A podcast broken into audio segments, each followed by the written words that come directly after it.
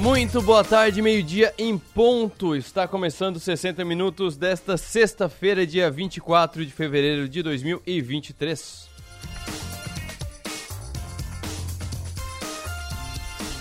Você nos acompanha ao vivo pelo FM 100,7 da Som Maior em todo o sul catarinense, litoral norte gaúcho, de qualquer lugar do Brasil e do mundo. Você nos acompanha pelo 48.com.br.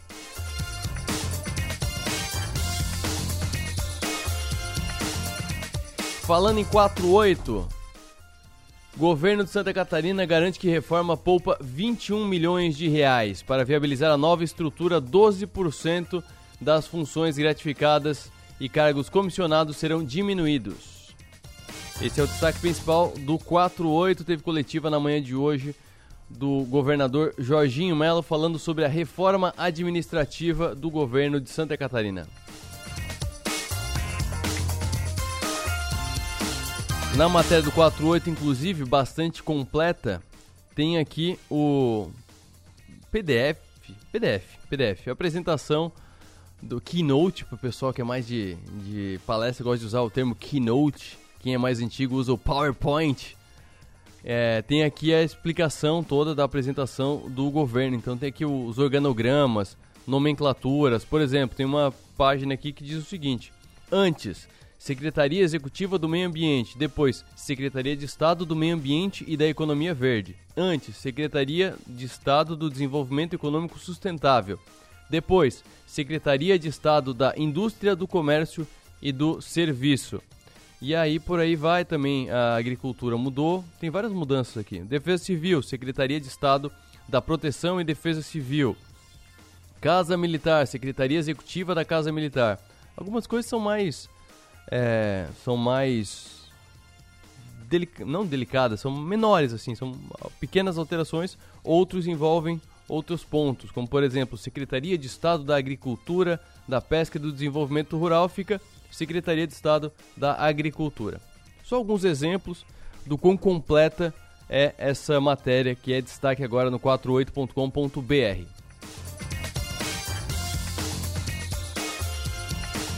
Destaque de segurança. Polícia localiza caminhão roubado em Criciúma. Uma pessoa foi presa. Destaque também no 48 isso. Também está em destaque. A gente vai ter live daqui a pouco aqui no programa sobre a guerra na Ucrânia. Como o mundo está depois de um ano do conflito. Converso aqui com um mestre em Direito Internacional e também com um economista sobre essas questões. Como é que a economia do mundo ficou depois da, do início da guerra na Ucrânia? como é que ficou a relação entre os países depois do início da guerra na Ucrânia. Então, fique ligado e fique ligado também pelo YouTube. Se você está nos canais do, no WhatsApp, nos grupos de WhatsApp do 48, você já recebeu o link para essa matéria. Se não, você entra na matéria no 48, está na posição 2, que é a posição mais de cima do lado direito da capa do 48, ou quem está no celular é a segunda. E aí já tem ali o player, não começou a live ainda, tá marcada para meio-dia 15, a gente deve começar por aí, meio-dia 15, meio-dia 20. A gente abre a live, eu quero participação das pessoas. Eu quero saber o que mudou na sua vida. Então, enquanto a gente não abre a live aqui, pode mandar pelo WhatsApp o 34315150.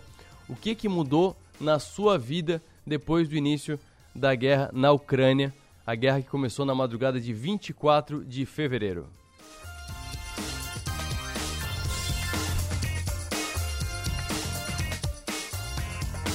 Tudo isso e muito mais você confere no 48.com.br.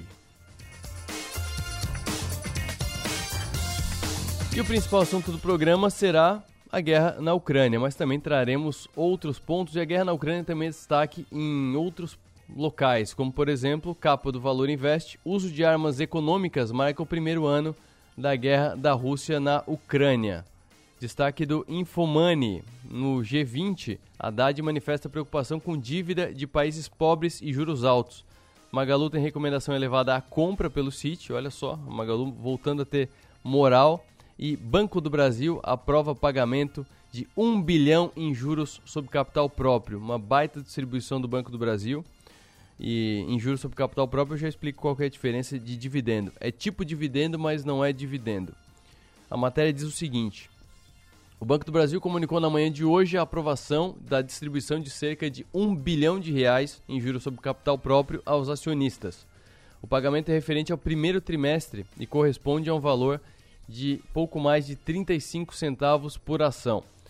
Os JCP serão pagos no dia 31 de março, é o dia que pinga o dinheiro na conta, e terão como base a posição acionária do próximo dia 13, sendo as negociações ex-JCP a partir do dia 14. O que, que é o juro sobre capital próprio e qual que é a diferença do dividendo? Dividendo não tem imposto. Ponto. Simples assim. Se vai distribuir um real, é um real. Não tem imposto nenhum descontado. O JCP ele é um formato diferente porque ele é o pagamento do banco de juros rendendo do capital próprio, por isso esse nome. Então, é, eu sou acionista e ele me paga juros como se eu tivesse investido no banco que eu sou acionista, e ele me paga juros desse investimento. E por ser um investimento, seria um investimento semelhante à renda fixa, tem imposto de renda na fonte de 15%. Então, se o JCP, eu vou fazer a conta rápida aqui, que na matéria do Infomania eu não achei rápido aqui essa informação, mas se ele anunciou 35 centavos, 20, 36, 97246. É, essa, esse é o tamanho da fração, porque tem gente que tem 10 ações do Banco do Brasil, tem gente que tem um milhão de ações do Banco do Brasil. Então isso, nos grandes números, faz diferença. Isso vezes 85% vai dar praticamente 30 centavos por ação, limpo. Aí é isso que vai cair na sua conta da corretora se você tem esse, essas ações do Banco do Brasil. Pelo valor de hoje do Banco do Brasil, vamos ver BBAS3, já vamos ensinar também o que é um, para quem não sabe, o que é um dividend yield. O Banco do Brasil está agora a 40,65 por ação. Então divide esse valor do dividendo por 40,65 por ação. Fica 0,73% de, de distribuição. Então, o que você tem investido pelo valor de hoje do Banco do Brasil, você vai receber 0,73% de volta. Então, se você tem 100 mil reais, você vai receber 730 reais de JCP limpo na conta. É assim que funcionam as distribuições e essa é uma distribuição. Então já vamos para mais uma coisa. Vou aproveitar aqui vou vou puxar vários assuntos dessa mesma dessa mesma informação do Banco do Brasil. Daí no fim do programa eu trago mais notícias. Mas vamos ver. Distribuição nos últimos cinco anos do Banco do Brasil por ano. Em 2022 foi R$ 4,17 por ação que ele distribuiu entre várias distribuições.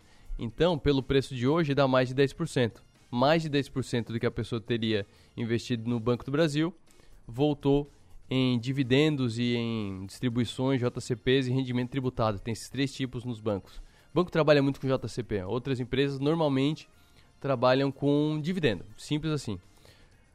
É, e as distribuições que o Banco do Brasil já tinham anunciado, tem quatro que vão ser pagas no dia 3, agora sexta-feira que vem, foi 23 centavos e meio de dividendo, 57,3 centavos de JCP, é, rendimento tributado de 0,44 centavos, menos de meio centavo, e outro rendimento tributado de 1 centavo. Junta isso, tudo isso vai ser pago de acordo com o que você tinha ontem de ações do Banco do Brasil. Tudo isso vai ser pago na próxima sexta-feira. Essa foi a última distribuição.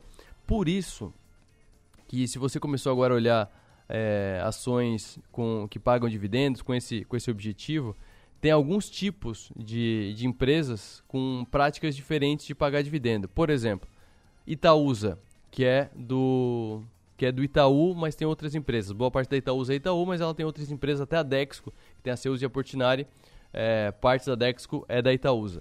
Ela paga todo mês, mas ela paga todo mês uma michariazinha quando você olha o valor é, nominal. 2,35 centavos. É isso que paga todo mês por ação. Tá bom que a ação dela tá 8,50, tá por volta de 8,50 mas é, é pouquinho, aí não é nada, não é nada. Só como ela paga todo mês, e tem alguns meses que ela faz as distribuições de resultado mesmo, aí quando você junta tudo, o dividend yield da Itaúsa, ou seja, o percentual que você recebe frente ao que você investiu, está registrado nos últimos 12 meses de 5,7%. 5,7% é bom. é mais do que você vai ganhar, por exemplo, alugando um apartamento, que normalmente o apartamento você aluga por 0,3% do valor é, do seu imóvel. Isso vezes 10 daria 3%, vezes 12 daria 3,6%. Vamos jogar aí para 4% que você ganharia? Já está ganhando mais do que alugar um apartamento. Então, esse é o tipo de coisa. E tem outros que distribuem uma vez por ano. A Engie, por exemplo, que é daqui de Santa Catarina, a Engie ela distribui uma ou duas vezes por ano, mas cada distribuição é uma distribuição grande. Aí a, o investidor sente mais, aí vê, aquela, vê aquele montante todo caindo de uma vez na conta, dá uma sensação boa. É, deixa eu ver as distribuições que a Engie fez recentemente.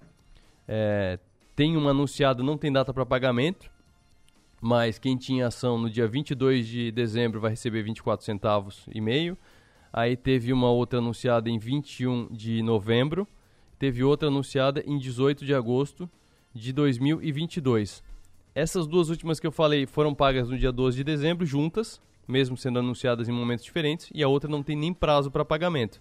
Teve mais duas anunciadas em datas diferentes no começo do ano passado que foram pagas juntas. Então, quem investe na Engie recebe bolos maiores de dinheiro. Quem investe na Itaúsa, o Bradesco é a mesma coisa, recebe um pouquinho todo mês. É quase um aluguelzinho que você recebe todo mês. E por enquanto é isso. Eu não quero atrasar a live hoje para ter bastante tempo, para ter bastante espaço para a gente conversar aqui sobre a guerra na Ucrânia. Um ano, na madrugada de 24 de fevereiro de 2022, começou a guerra, começou a invasão da Rússia na Ucrânia. Naquela época a gente já falava de gás, naquela época a gente já falava de uh, isolar a Rússia. Veio à tona o SWIFT, que quem nunca tinha trabalhado com transação internacional não tinha a mínima ideia de que existia o SWIFT, a gente explicou o SWIFT aqui também no ano passado. O que, que foi falado naquela época e que aconteceu hoje? Que tipo de especulação daquela época se confirmou hoje? É sobre isso que a gente vai falar no próximo bloco aqui nos 60 Minutos.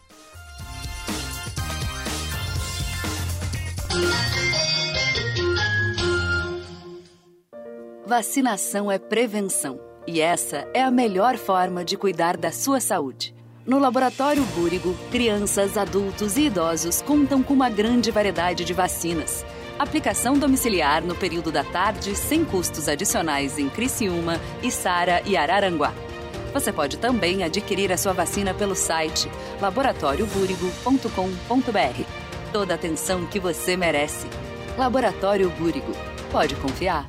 Verão Seguro é passar protetor sempre que se expor ao sol, praticar hábitos saudáveis, exercícios físicos e consumir alimentos leves. Verão Seguro é antes de viajar, fechar portas, janelas e acionar dispositivos de vigilância eletrônica, vídeo monitoramento e alarmes do seu patrimônio. Empresas Radar. Verão Seguro é sentir-se protegido. Saiba mais em vigilanciaradar.com.br. Criciúma e Araranguá. Pensou em construir ou reformar? Pensou em Casa do Construtor Materiais de Construção. Localizado na rua 30 de dezembro, 574, no bairro Jardim Elizabeth e Sara. Atendimento diferenciado, o melhor preço e entrega mais ágil da região. Ligue 34327377. Oi, ouvinte São Maior, eu sou Roberta Martins. Estou aqui com Edgar Oliveira, que é consultor de vendas da Mercosul Toyota, que vai contar um pouco sobre o fecha-mês da concessionária. Boa tarde, Edgar. Olá, amigos da Rádio Som Maior. Estamos diretamente aqui da Mercosul Toyota com o fecha mês Mercosul Toyota para toda a Criciúma e região. E conta pra gente, Edgar, quais são as condições especiais que a Mercosul Toyota está oferecendo? Condições diferenciadas e carros à pronta entrega é só aqui na Mercosul de Criciúma. Temos o Corolla Cross versão XRE, carro flex, 10 macho, carro sensacional, um carro seguro, tecnologia bem avançada. Corra para cá, não perca tempo. Condições diferenciadas. Se você também querer um Corolla Cross versão híbrida XRX, também é a pronta entrega com aquela economia totalmente diferenciada. Corra para cá, não perca tempo. 3444 3600. E Edgar, onde é que fica localizada a loja? Nossa loja fica bem aqui na rótula da Próspera, bem facinho de encontrar. Se não encontrar, pode ligar no 3444 3600. Venha para cá tomar um café delicioso com a gente. Aproveite o final de mês, fecha mês Mercosul Toyota. E o horário de funcionamento da Mercosul Toyota é de segunda a sexta, das 8 da manhã até o meio-dia e da 1 e meia até as 6 horas da noite. Então corre para Mercosul Toyota para fazer um test drive e aproveitar o fecha mês. Da Mercosul Toyota para a Rádio Som Maior, Roberta Martins. Sabe aquelas ofertas especiais que você adoraria ver de novo? Elas estão de volta na farmácia Preço Popular com o TBT da PP. Confira algumas delas. Solução de limpeza facial L'Oreal 400ml por 29,90 cada. Desodorante Above Candy Fresh Sport Energy 150ml, somente R$ 6,50. TBT da PP. As melhores ofertas voltaram para você aproveitar na farmácia Preço Popular. É bom poder confiar. Faz tempo que a gente fala que vai dar conta de tudo. Que se tivesse mais tempo, faria mais coisas. E no fim, a gente tem que provar que pode fazer tudo, toda hora. Pensar que precisa provar seu valor te paralisa. E convenhamos, você não precisa provar mais nada para ninguém. Pós-graduação Unesc. Prove para você. Matricule-se via WhatsApp no 48 3431 2626. Morro da Fumaça agora tem Giasse. E se tem Giasse, tem tudo. Tem hortifruti fresquinho com muita qualidade e variedade. Tem padaria com muitas delícias e receitas exclusivas. Tem os melhores cortes de carnes direto do frigorífico Giasse. E aquele atendimento que só tem aqui. Inauguração dia 28 de fevereiro às 8 horas da manhã, com grandes ofertas. Giasse Morro da Fumaça, Avenida Celeste Reco, bairro Jussara. Venha conhecer. É conexão. A gente une talento com emoção. É acolhimento. Une projetos com possibilidades. É cooperativa. Une sonhos com realização. É prêmio. Une exclusividade com oportunidades. E assim construímos um mundo mais próspero. Unidos somos Premium. Unicred. Já imaginou um lugar tranquilo, com natureza e que você possa desfrutar com sua família de momentos de lazer e descontração? Já imaginou ter um lugar que você possa correr, nadar, jogar futebol, beach tênis ou tênis e ainda fazer uma academia, uma sauna? Ou então um lugar para jogar uma canastra, dominó, bocha ou aquela sinuca? Não precisa imaginar. No Mampituba você tem tudo isso e muito mais. Entre em contato através do 48 34 31 3000 e conheça as nossas atividades. Sociedade Recreativa Mampituba, um clube completo, pertinho de você. Você tem medo de quê? É natural termos alguns medos. O medo nos faz ter cautela, freia nossos impulsos e nos faz pensar melhor. Individualmente, o medo pode até ser bom, mas quando o medo se torna coletivo, é quando acende um sinal de alerta. Uma sociedade com medo fica paralisada insegura, desconfiada. Ter medo nos afasta uns dos outros. O crescimento recente dos casos de violência urbana faz acender esse alerta. Nossas comunidades esperam uma reação. Precisamos ampliar o debate e agir com determinação para que tenhamos de volta um dos nossos bens mais preciosos: a tranquilidade de ir e vir. O sul de Santa Catarina quer segurança. Uma campanha Som Maior Comunicação. Com o apoio de Metropolitan Mall, Sublime Persianas, Triângulo Segurança, Giasse Supermercados, Satic, Minato Construtora e Incorporadora. Som Maior Comunicação. A gente vibra com você. Voltamos a apresentar Programa 60 Minutos. Oferecimento: Unesc, Empresas Radar, Giasse Supermercados e Unicred.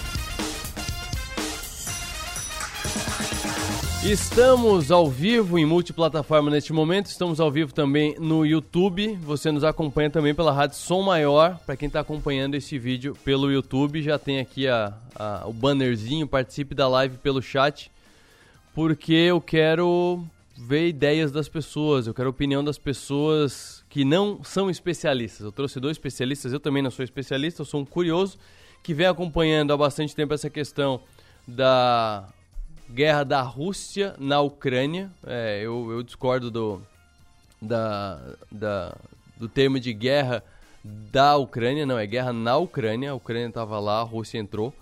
Então, assim, é guerra na Ucrânia, tá dentro da Ucrânia. É igual os Power Rangers de quando eu era criança. Eles não brigavam na cidade deles, eles iam para outra cidade para destruir, eles não destruíam o, o lar deles. Então a Rússia está fazendo isso também. A Ucrânia não tem nem força, imagina, mas também não tem, não parece ter intenção de invadir a Rússia. Ela só quer que os russos saiam, que o Putin pare de incomodar e deixe eles reconstruírem o país. Mas já dei a minha opinião aqui de, de espectador das notícias internacionais, mas não é sobre isso que a gente vai falar, especialmente. A gente vai falar sobre relações internacionais e sobre economia. E aí sim eu trago os especialistas à tona. Diogo Lentes, advogado, mestre em Direito, especialista em Direito eh, Internacional, professor do curso de Direito da Unesc e também Ismael Citadim, economista e professor do curso de Ciências Econômicas da Unesc. Muito boa tarde aos dois professores. Boa Oi, tarde. Boa tarde. Deu um corte. É, só fazer uma pequena correção. Pois não. Eu não sou advogado, eu sou pesquisador, tá certo? Ah, sim. Não, então foi, um, foi uma falha aqui, porque realmente tem muita gente que acha, ah, formado em direito é advogado. Não, advogado tem que fazer OAB e é um dos caminhos de quem se forma em direito. Até delegado, muita gente não sabe. Até delegado é formado em direito, juiz é formado em direito, então correção bastante procedente, é, Diogo Lentes, mestre Diogo Lentes. Deixa eu começar contigo, então, é, antes a gente entrar na parte da economia. É, como é que está essa relação é, internacional depois da, da invasão da Rússia na Ucrânia? O que, que mudou no, não só nesses dois países, mas na relação entre os países? É, existe mais uma, um pé atrás para se relacionar com outros países? É, aumentou, diminuiu o protecionismo é, dos dois países? Como é que isso afetou a, a boa vizinhança do mundo? É, então, Arthur, é, a gente tem que entender o contexto, né? Já vinha de um contexto uh, com um, relações, uh, vamos colocar assim, ruidosas por causa da, da, questão da OTAN. E a guerra, né? Ela veio, uh, ela aprofundou, né? E criou um abismo. Então, o que, o que ocorre é que quando a Rússia ela toma a decisão de invadir, né? Invade a Ucrânia, aprofunda ainda mais né, as rusgas que, que já existiam, é, principalmente nas relações da Rússia com as potências ocidentais. Então a gente tem vários exemplos e com certeza o professor uh, Ismael Citadin vai trazer, né, é, alguns deles, porque o impacto econômico ele, ele mostra, né, e as sanções econômicas mostram como aprofundou né, esse abismo e os problemas de relações né, uh, diplomáticas e econômicas relacionadas com a Rússia e as potências ocidentais. Então, além de todas as questões do gás, etc., por exemplo, no dia 5 de fevereiro, é, foi proibida a comercialização de produtos derivados do petróleo russo uhum. né, na União Europeia. É, congelaram mais de 320 bilhões uh, de reservas né, cambiais do, do Banco Central da Rússia é, aumento de tarifa, impostos em relação à importação de metais russos nos Estados Unidos. Então, a, essa questão econômica serve também como, como, como um termômetro, né? É, uhum. de, das consequências desse conflito. Então, se tem essas sanções econômicas, mostram como é, os canais é, os canais de comunicação, né? E a inexistência, vamos colocar assim, de, de uma aproximação ou né, de uma, vamos colocar, de tratativas para encerrar o conflito. Na verdade, são sanções que são exatamente para uh, eh, forçar a Rússia, né, uh, isolar a Rússia e forçar a Rússia a, a retirar suas tropas da Ucrânia. O que não tem surtido efeito, né, mas a longo prazo a gente vê que a economia da Rússia ela vem sofrendo e vai sofrer ainda mais com uh, em função dessas medidas, né, dessas sanções adotadas pelos Estados Unidos e pela maioria dos países ocidentais, principalmente da União Europeia. Ismael, vamos é, um breve apanhado da situação econômica. É, como é que está hoje a Rússia, principalmente, que quando estourou essa, esse conflito, a, a, primeira medida que o, que o mundo é, entrou em consenso para tomar foi corta a, a, relação econômica da Rússia com o mundo, tira do SWIFT, que é o sistema internacional, é, para de negociar com a Rússia. É, como é que está a relação hoje da Rússia com a economia mundial? Então, a, Rússia, ela, ao meu entender, ela se preparou durante algum tempo para esse conflito. Tá? Então, não é algo que foi é, é feito assim de, de, última hora. Eles planejaram muito. É, até hoje eles têm em torno de é, 600 bilhões, acho que está 593 bilhões de dólares de reservas internacionais. Então, uhum é um, um, uma reserva muito, muito alta, e isso permitiu que o rublo não colapsasse, é, além de outras medidas, né, como a exigência do governo de que as, é, os pagamentos de gás natural fossem em rublo, então isso aí ajudou que, o, que a moeda deles não colapsasse. É, os índices de inflação eles chegaram, eles é, aumentaram muito no, no primeiro momento, mas eles vêm baixando é, é bem é, é, é, até bem curioso, porque essas as sanções econômicas, né, que é, esperava-se que surtiriam um efeito catastrófico sobre a economia da Rússia, acabaram não, não tendo muito esse efeito. Nós vemos isso, por exemplo, na taxa de desemprego. Né? A taxa de desemprego da Rússia hoje é em torno de 4%. Né? A nossa é 9%, 9%, 10%. Uh, é, e por que isso? Porque a Rússia é um, é um país que, que, tem uma economia relativamente autossuficiente, ela tem, é muito diversificada na, na, é, na, no acesso às cadeias globais de valor, e os setores que sofreram as principais sanções são justamente os setores que são intensivos de tecnologia, né? são as empresas ocidentais que é, ficavam lá, né? então é, não, eles não demandavam muita mão de obra, então o, o desemprego ele se manteve baixo.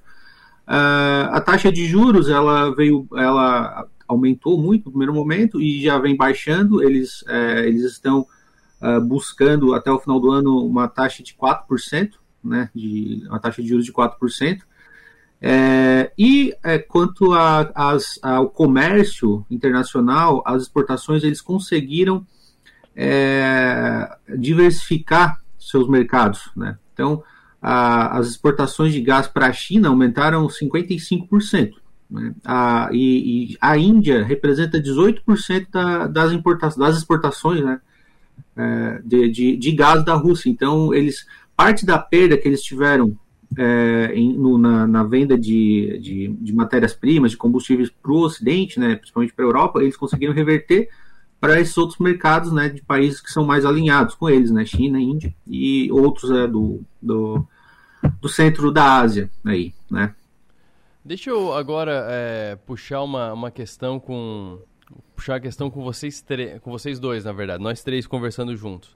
É, deixa eu passear no, no passado um pouquinho. Antigamente tinha muita guerra. A gente teve duas guerras mundiais é, relativamente próximas. Uma foi na década de 30 eu nunca lembro direito os anos da Primeira Guerra Mundial, mas acho que terminou em 38, se não me engano.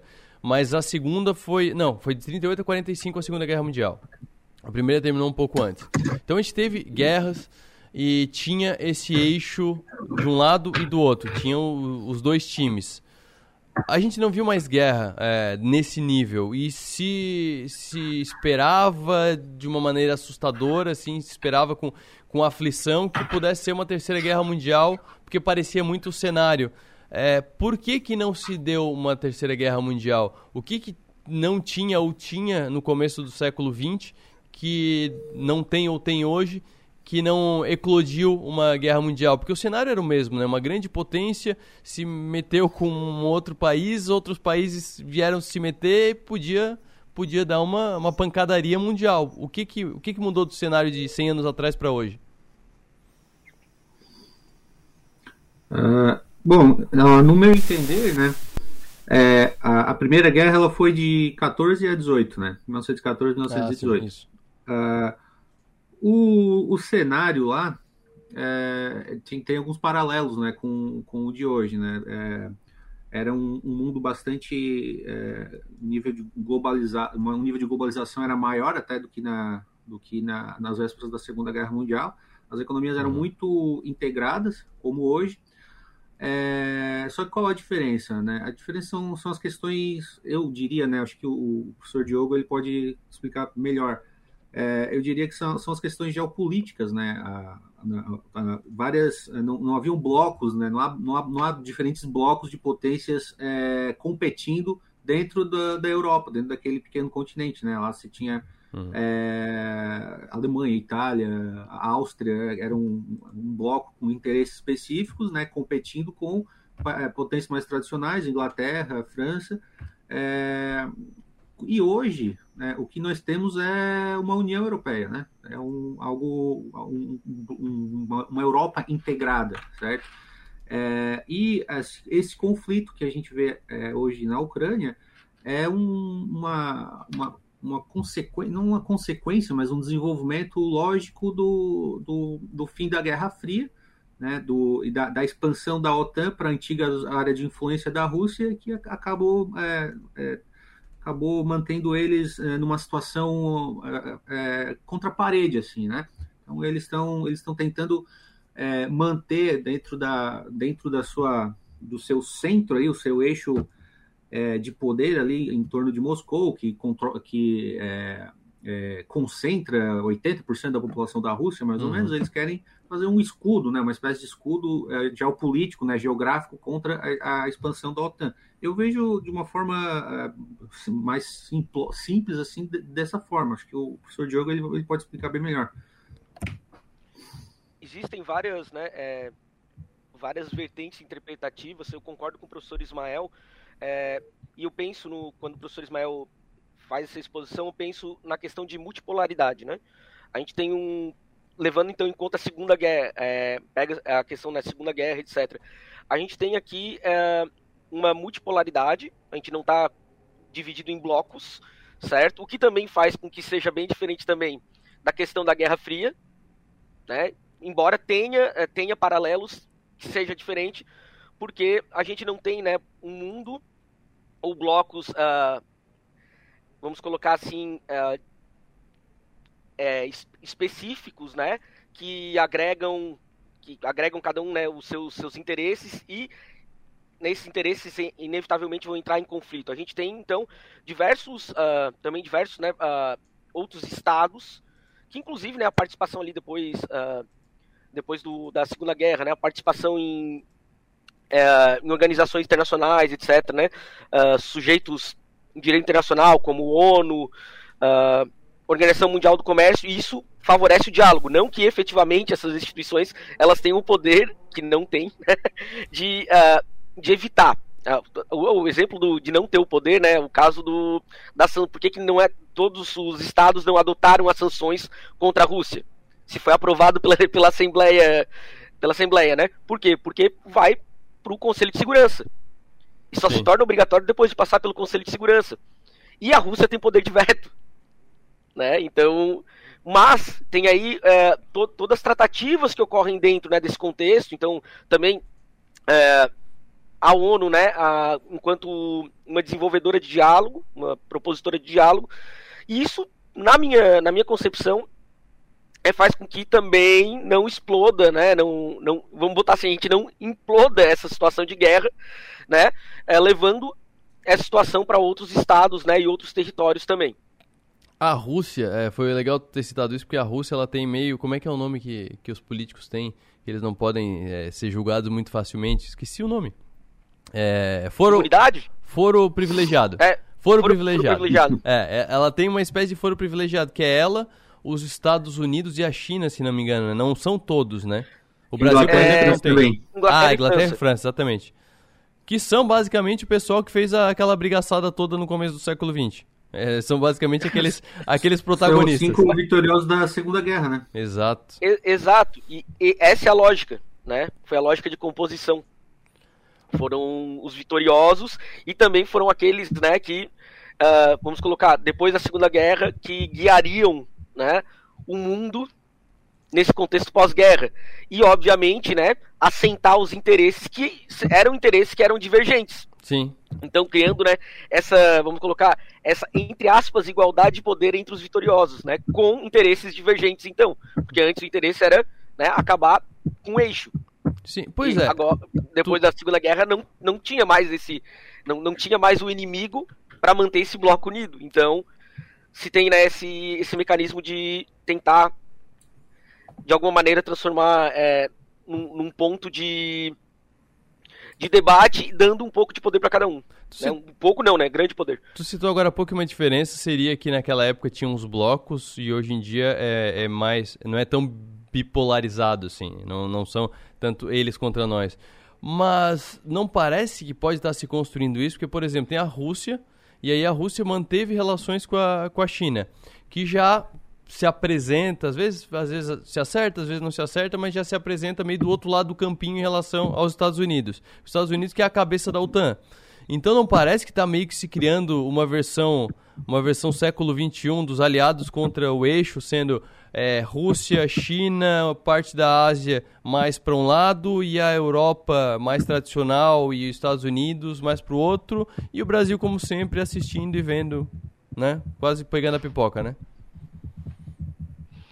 é, tem né, essa, essa escalada de animosidade, né, e cada vez mais Rússia e China, vamos colocar, é, se fechando e, como o professor Ismael colocou, né, uh, as, relações Rússia e China e Índia, né, fazendo com que a, a Rússia pudesse correr atrás do, dos prejuízos, né, de certa maneira equilibrar aí a balança, uhum. mas a gente, é, eu vejo pelo ponto de vista do Brasil, né? É, existe muito a se perder. E a maioria dos estados, tirando esses estados é, interessados diretamente, uhum. tem muito a perder. É, o caso, por exemplo, da Suécia, né? As respostas que a, que a Rússia deu, isso daí é um indicativo que né, poderia escalar. Mas, ao mesmo tempo, é, a questão não, não. Como que eu posso colocar? Não está tão assim. É, o poder não está tão acumulado na, na Europa hoje, certo? E os Estados Unidos ele está numa posição que ele tenta ainda, né? É, ainda, porque ainda é a maior potência do mundo, ele tenta lidar com essa questão que é inevitável. Né? Os Estados Unidos ele vai ceder o lugar para a China no, né? Uhum. A, através do poder econômico. Então, eu, pelo ponto, né, um ponto de vista é, bem, bem brasileiro, eu acho que a postura tanto do presidente, do ex-presidente Bolsonaro, quanto do, do, do, atual presidente Lula, elas mostram essa, a, uma disposição de, de não negociar diretamente com ninguém, uhum. né? não, não entrar no conflito. Eu acho que tem muitos, muitos estados né, que estão na mesma posição, de não, é, não, não, não, é, não simplesmente aderir. Sim. Aderir blocos sabe? Só que esse negócio, né, toda, toda a carga histórica, e inclusive a gente usa é, a história não deveria se repetir, mas de, é, essa carga histórica também leva, né, pode levar a decisões e a criação de um contexto, um contexto político favorável, né, a gente não sabe, a, a uma guerra, né, a uma, a uma, vamos colocar, uma polaridade de blocos aí. Sim. Deixa eu ir agora para o ponto central da nossa conversa, que é como o mundo está depois do conflito? É, eu vou puxar aqui rapidamente alguns pontos. É, gás. Se teve muito medo de congelar a Europa, para falar assim numa, numa linguagem mais direta. A, a, Alemanha sofria muito com isso. Muitos países, como tu citou a Suécia, mas a Noruega fez uma campanha muito é, forçada, forçada de, de energia verde, é, sem ter se preparado pelo por, vamos mudar e deu e aí sempre dependendo do, do gás da Rússia que uma hora foi cortado. É, e aí a França também estava sofrendo com isso. Então a, Rússia mostrou uma, um poder de barganha muito forte por conta desse, desse fato do, do aquecimento da Europa ser baseado no gás da Rússia. Esse é o ponto principal. Além disso, a Rússia também é, exportava, né, para a gente era importação, os, os insumos para a agricultura, os defen não os defensivos agrícolas, mas os insumos de, de produtividade mesmo da nossa agricultura. É, isso era a especulação que tinha no começo do ano passado, de que seriam os grandes impactos. Foram esses os grandes impactos? Teve algum outro grande impacto que a gente ainda sente depois de um ano? Bom, uh, um dos, um dos grandes impactos é, justamente foi a, foi a, volatilidade dos preços de, de combustíveis, né? Preço uhum. do gás, preço do, do, petróleo. É, como você falou, na, na Europa, é, boa parte dos países, né, nas últimas décadas, com uma campanha muito forte para é, para a, substituição né, de combustíveis fósseis para energia verde, uhum. é, e se pegaram despreparados né, nessa, nessa, nessa, nessa situação. Ah, até, na, até com a, a, foi agora supostamente uma sabotagem, né? Um jornalista americano é, recentemente ah, é, falou, né, que foi realmente uma sabotagem no Nord Stream lá, né, da uma sabotagem da, da Marinha Americana, uma operação junto com, conjunta com a Noruega, uhum. é, e, e, sabotaram aquele, aquele, aquela linha de gás natural, uh, forçando a Europa a se readaptar, né? Então, o que, que foi feito? Na Alemanha, usar o, o, exemplo da Alemanha, né? Uh, uma volta muito forte a, combustíveis ainda mais uh, poluentes, né? mineração de carvão e até madeira mesmo, lenha para aquecimento das casas. Ah, é, multas muito fortes para quem na Suíça, se eu não me engano, é, ah, se, a, se a, a, casa ela fosse aquecida a mais de acho que 23 graus, algo assim, a, uma multa muito forte. Então foi, foi uma imposição desse tipo de desincentivo para consumo de, né, de gás, né?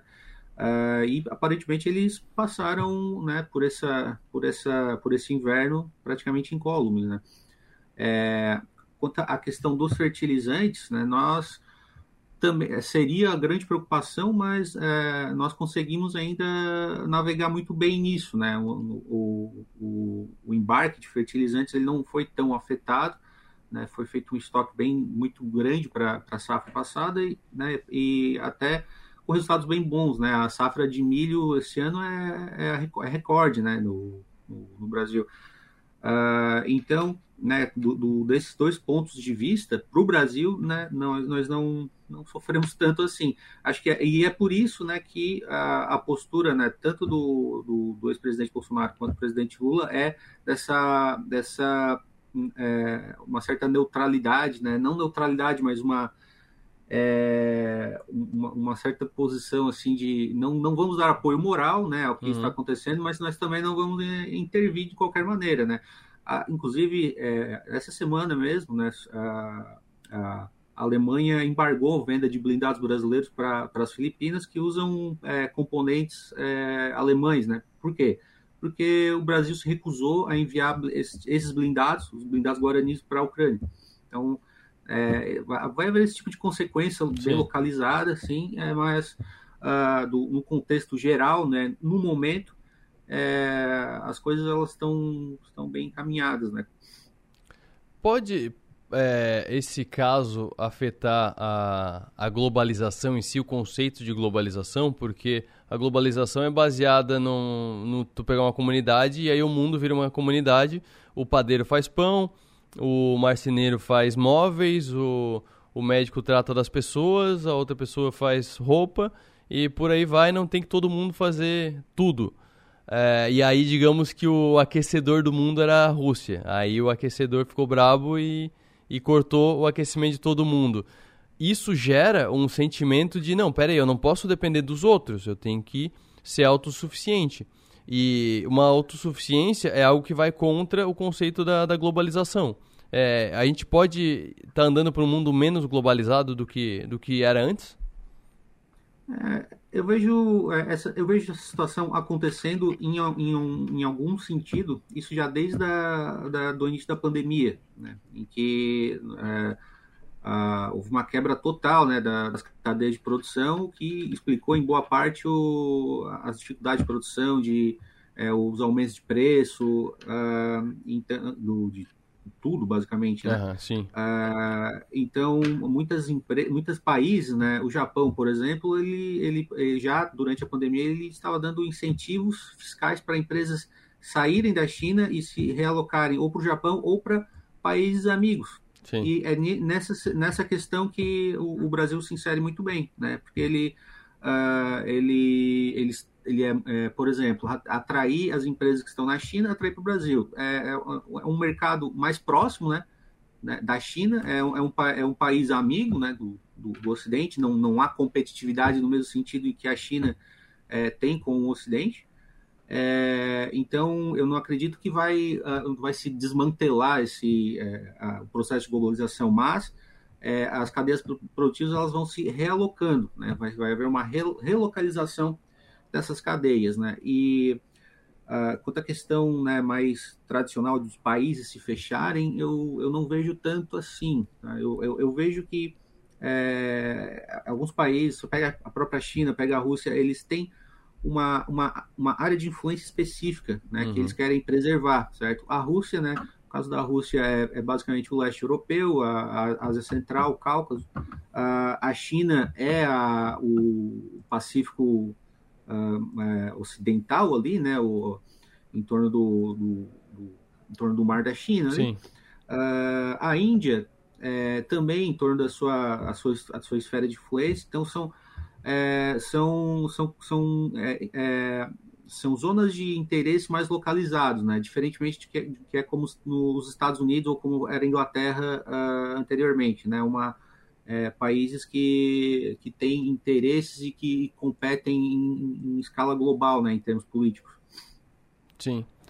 Um outro ponto, uh, faz um ano dessa, dessa guerra e parece, assim, a impressão que a gente tem daqui, a gente está no Brasil, aqui no interior e não nos afeta diretamente. É, parece que virou meio paisagem, tristemente, como é a questão do Oriente Médio, da Cisjordânia, do, de Israel, Iraque, Palestina. É, primeiro, a gente pode esperar que, que aconteça uh, isso de ser uma guerra interminável, que vire rotina, eles vão ficar se bombardeando ali, não vai muito para lá nem muito para cá e e vai ficar porque já está meio na inércia. E se não, o que, que pode parar essa guerra? O, o, quando que, o que, que a Rússia quer? Ou então quando é que a Rússia vai entender que não vai ter o que ela quer? É, então, né, o que uh, a Rússia ela quer barrar, né, o, a influência da OTAN uhum. ali no, né, no, no, no território, né, de influência da antiga União Soviética, né? Sim. E, para isso, ela, ela conquistou alguns territórios que já estão. Por exemplo, a Crimeia não tem. Não tem. Uh, a, a, a, curto prazo, médio prazo, não tem volta. Mas a Crimeia já era certo? antes, né? É que... A Crimeia ela já conquistou Sim. antes, né? Antes, já, da, não, antes já de fevereiro guerra, do ano passado.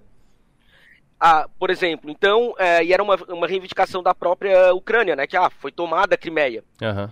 Então, o que ocorre é que até mesmo um espaço de negociação ele vai. ele teria que ter a Ucrânia cedendo território. Uhum. O que a Ucrânia também não está disposta a fazer, porque, enfim, é território da Ucrânia, né? A Ucrânia tem todo o direito, tinha todo o direito de exercer a soberania naquele território. Então, a Rússia preparada, a Rússia, né, com muito, vamos colocar, munição para gastar no, no, sentido literal também, uhum. é, com a possibilidade de estender essa guerra por muito tempo, certo? E a Ucrânia com a postura também não estou fazendo nenhum tipo de julgamento, tá? Só estou descrevendo aqui, com também a postura de não ceder. Não ceder porque seria, né, ceder o território, seu território para a Rússia aí, que obviamente agora ficou como um, né, na, a história vai, vai dizer, mas é, vai ficar aí talvez pelos próximos próximos séculos aí, talvez como, como um dos inimigos aí da Ucrânia, né? Então, não, eu não vejo uh, uma solução tão a curto prazo, né? Sim. E médio prazo, a não ser que as potências ocidentais, inclusive Estados Unidos, é, arrochem a situação da Ucrânia. Mas, novamente, isso daí é recuar. Sim. Né? Para as uhum. potências ocidentais seria recuar é, né, na, nessa investida que se deu até é, anteriormente né, com a questão da OTAN. Então, novamente, a gente tem um embrólio aí, infelizmente, o que acontece é uma, como bem colocasse, é, uma, acaba naturalizando essa paisagem de guerra, essa paisagem de devastação. Então a violência ela se torna banal, né? ela se torna um dado diário. Então, até que ponto né, é, o ser humano ele vai chorar as mortes se as mortes são em grande quantidade e elas são diárias? Se a devastação se tornou paisagem, se ela se tornou normalidade, né? É, independente de ah, ser pró-Rússia, ser pró-Ucrânia, nós, enquanto seres humanos, falando também de direitos humanos, a gente tem que entender que tem vidas ali, né, na, ucranianos civis, uhum. né, que eles sofrem diretamente a consequência dessa guerra. E eu acho que aí que tá é uma questão. A consequência, quando a gente fala das consequências econômicas e etc, que claro, tem, né, uma uma relação também com a qualidade de vida, o desenvolvimento da vida das pessoas naquele território, a gente também tem essas questões mais uh, diretamente ligadas à manutenção da vida. Né, a manutenção da vida e não estou nem dizendo da normalidade, porque não, uhum. não vai ter normalidade em diversos territórios ali por muito tempo, né? Tem muito a ser reconstruído. E não vai ter reconstrução enquanto a guerra não acabar. E, novamente, isso não é uma coisa só da Rússia. Toda guerra tem é, tem um elevado nível de morte de civis. Uhum, né? São mortes também que acabam sendo, então, é, normalizadas enquanto erro. Talvez uma, uma das questões é que a gente não está tratando como se fosse erro de cálculo, né? A morte dos civis na Ucrânia. É contingência, Mas, né? Vira contingência. Exato. Só que tratar isso, né, como uma contingência, algo normal. Pois é. É, é, vamos, vamos, é, mostra um pouco a nossa falência enquanto humanidade, né? E repetindo sempre, né, essa, é, essa continuidade da guerra e da violência, a gente vai se acomodando. Então a gente também tem que ver esses mecanismos de não acomodação. Um deles poderia ser é, a responsabilização, só que a responsabilização ela não vai, eu não acredito que vai acontecer em termos internacionais por exemplo, o Tribunal Penal Internacional. Isso tem várias é, conjunturas, inclusive legais e de jurisdição, uhum. pode atingir ou não pode atingir o Putin. Eles se retiraram como Estados Unidos do Tribunal Penal Internacional. Tem possibilidade? Tem, porque a Ucrânia, se eu não me engano, ela não faz parte, mas concedeu jurisdição em crimes de guerra no seu território. Uhum. Mas teria que, por exemplo, caso seja, né? É, vamos colocar, caso o, o Putin tenha cometido crimes né? Existem indícios, mas ele teria que ser, uh, é, vamos colocar, é, ser capturado num estado Sim. que faz parte do, do, né, que é, é estado parte do Estatuto de Roma para poder ser levado ao Tribunal Penal Internacional, certo? Que é coisa que ou seja, ele está intocável. Fazem. É, as grandes potências fazem isso. Os Estados Unidos, por exemplo, ele fez lobby uh, durante a guerra do, do Iraque e do Afeganistão para que os países que concediam a jurisdição para o Tribunal Penal Internacional uhum. para crimes de guerra, que esses países não levassem norte-americanos para o Tribunal Penal Internacional, inclusive soldados, a gente não está nem falando de liderança. Então é uma coisa que as grandes potências, principalmente belicosas, né? Que é, é, é praticamente, né? Um, é o caso, é. É o caso, é o caso, né? E sempre foi o caso né, não digo só da Rússia, Estados Unidos também, Sim. elas fazem de tudo para se proteger do, no aspecto internacional. Porque a gente tem que lembrar né, que esses tribunais, né, Corte Internacional de Justiça, depende do quê? Da vontade do Estado de participar. É verdade. Então, né, o Estado ele não vai, as lideranças não vão, como que eu posso dizer, minar seus interesses através da política internacional e do direito internacional. Deixa eu fechar agora que o nosso tempo está estourando é, com o Ismael, que é uma questão mais econômica. É, como eu já disse aqui, eu acho muito interessante, sou fascinado. Não sou um estudioso aprofundado, mas eu sou fascinado pela história, principalmente da Segunda Guerra Mundial. E a parte que entra na economia foi a reconstrução do mundo depois da Segunda Guerra Mundial, que isso ajudou os Estados Unidos a serem o que são, porque eles saíram vitoriosos, é, eles deram aquela de Power Rangers que eu citei no começo da, da live, de que eles não brigaram em casa. O, o mais perto que chegou foi Pearl Harbor, que é no Havaí, que é uma ilha dos Estados Unidos, no meio do mar, a centenas de quilômetros de qualquer coisa. Então não teve, não teve é, bombardeio em Las Vegas, Nova York, não. Eles estavam inteiros e eles abasteceram a reconstrução da, da Europa com um empréstimo de dinheiro, com mão de obra, com empresas, com insumos, e acabou dando esse, esse boom econômico dos Estados Unidos, que é até hoje uma potência ainda, com a China já chegando no calcanhar. Podemos esperar um movimento parecido numa possível, é, num possível cessar-fogo de a China, os Estados Unidos ou algum outro país reconstruir a Ucrânia como um negócio e acabar é, estourando como uma grande potência depois disso?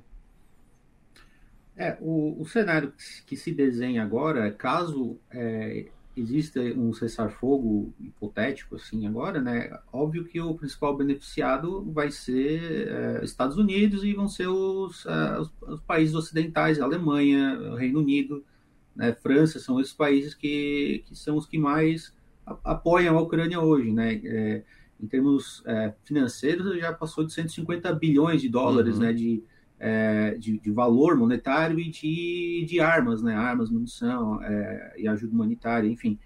Uh, então, se, o, o, os beneficiados seriam realmente esses, né? Só porque, como o Diogo falou, eu, eu, eu não acredito que, que isso esteja na, na, na, mesa hoje, né? O Putin deu um discurso essa semana dizendo que realmente não há é, conversa com a Ucrânia no momento, é, eu vejo da seguinte forma: é, ele está esperando um ciclo, um ciclo de eleições nos Estados Unidos, em que ele espera que ganhe um republicano que fique, é, que fique menos afeito, seja menos propenso a, a mandar ajuda para a Ucrânia. Né? Uhum. Uh, eu acho que essa é a, essa é a, a linha de, de ação é, deles, né? uma guerra de desgaste, né? desgastando a Ucrânia, desgastando a, a, a moral né? dos, dos países ocidentais e uh, e ganhar pelo cansaço. Acho que essa é a, não há uma, uma vitória é, certa, né? Não há uma estratégia de, de tomar a capital e, e agora nós mandamos aqui. Ismael, obrigado pela participação nessa, nessa live. É muito legal é, essa conversa com não só com notícias, mas parando e analisando o que aconteceu. Obrigado por mais essa participação aqui nos 60 Minutos. Eu que agradeço. Diogo, muito obrigado pela participação, foi um prazer conversar contigo e também legal é, essa outra visão, visão do direito internacional nessa questão da, da Rússia na Ucrânia.